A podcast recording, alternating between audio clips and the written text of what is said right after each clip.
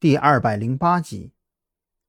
老狐狸在搜集情报上的能力无人能及，短短半个小时不到，他那边就有了回馈，主动打电话给张扬。张扬，吴有倩打算今天下午三点坐船离开，目的地是台省，船票是他四分钟之前订的。除此之外啊，暂时还没有查到其他类似长相的人的订票记录。赵队，在此之前，我想。赵军好像再一次猜中了张扬的心思，不等他说完，就直接打断：“我刚才呀，又想了一下，毫无疑问，如果对手是子午会，那么吴有倩这次出境一定会被人拦下来。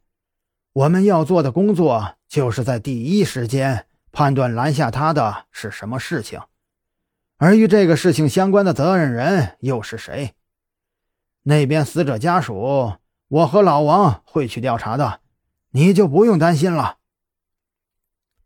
可是死者家属那里也不见得安全。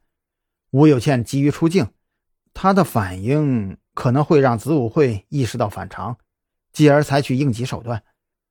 而一旦有这种事情发生，他们势必也会对上一次。阻拦吴有倩的伤害者家属下手，从而扫清尾巴。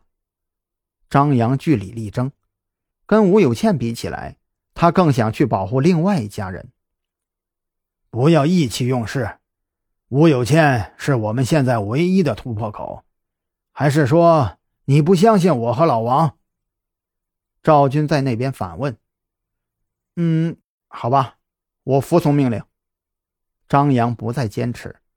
他只是单纯的不想保护吴有倩，而且他也不认为吴有倩会出事。如果是子午会作案，他们一定会让事情按照自己计划的样子去发展。吴有倩一定是会被电话给吓死的，而不是其他的死法。阻拦吴有倩出境的事情并没有发生。下午两点，吴有倩准时离开了公司。张扬和蓝雨桐开车一路跟着，直到抵达港口，吴有倩也没有碰到任何问题。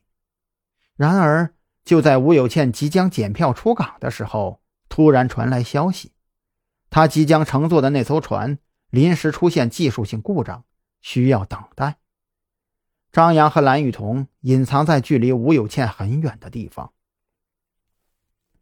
技术性故障，我们要不要去调查一下？蓝雨桐当然明白这件事不简单，不需要。张扬想也没想就摇头：“我们都不是这方面的专业人员，跟着去也只会添乱。而且现在的首要任务是看好吴有倩。吴有倩在得知出问题的船恰好就是自己那艘船以后，神情立马就紧张了起来，开始四处张望，同时又打了好几个电话。不多时。”张扬就收到了赵军那边发过来的消息，吴有倩已经订好了机票，一个小时以后出发。